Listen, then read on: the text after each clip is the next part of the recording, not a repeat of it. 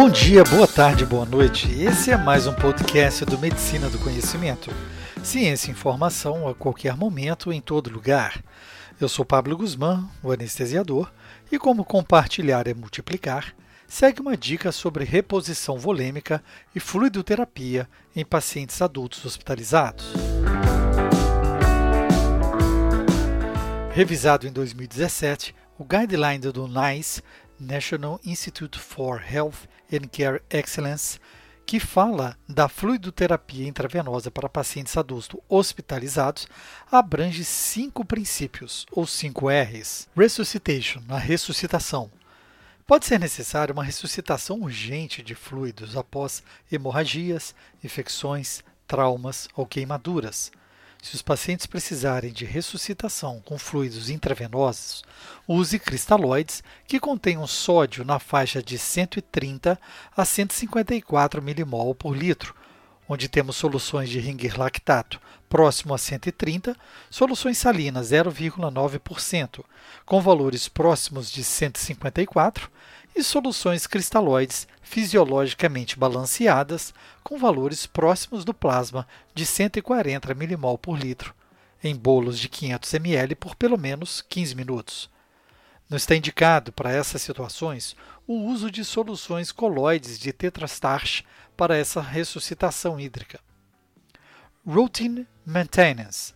A manutenção de rotina do balanço hídrico pode ser necessária, por exemplo, pacientes que são incapazes de atender às suas necessidades hídricas por via oral ou interal, mas que de outra forma estão bem em termos de equilíbrio e manuseio de líquidos e eletrólitos. Isso inclui pacientes que sofreram acidentes vasculares cerebrais com disfagia, pacientes em jejum antes de cirurgias e pacientes com quadros obstrutivos. O objetivo principal é recuperar a capacidade de atender suas necessidades via oral ou interal, interrompendo a manutenção venosa o mais rápido possível. Redistribution redistribuição. A fluidoterapia intravenosa de caráter urgente pode ser necessária para fins de redistribuição em pacientes com distúrbios sistêmicos que afetam a distribuição dos líquidos, como sepse e anafilaxia. Na sepse, a resposta inflamatória causa vasodilatação e vazamento de líquido dos capilares, portanto, causa um aumento no espaço vascular que pode levar à hipovolemia e a choque.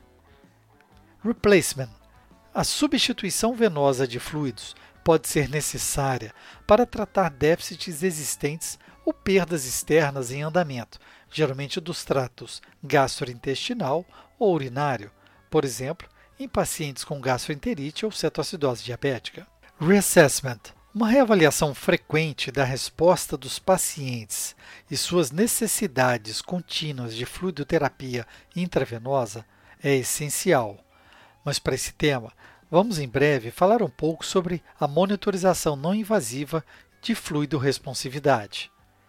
É importante lembrar que os cristalóides são bem diferentes, com composições próprias quanto aos seus eletrólitos, pH e osmolaridade, e com isso repercussões específicas.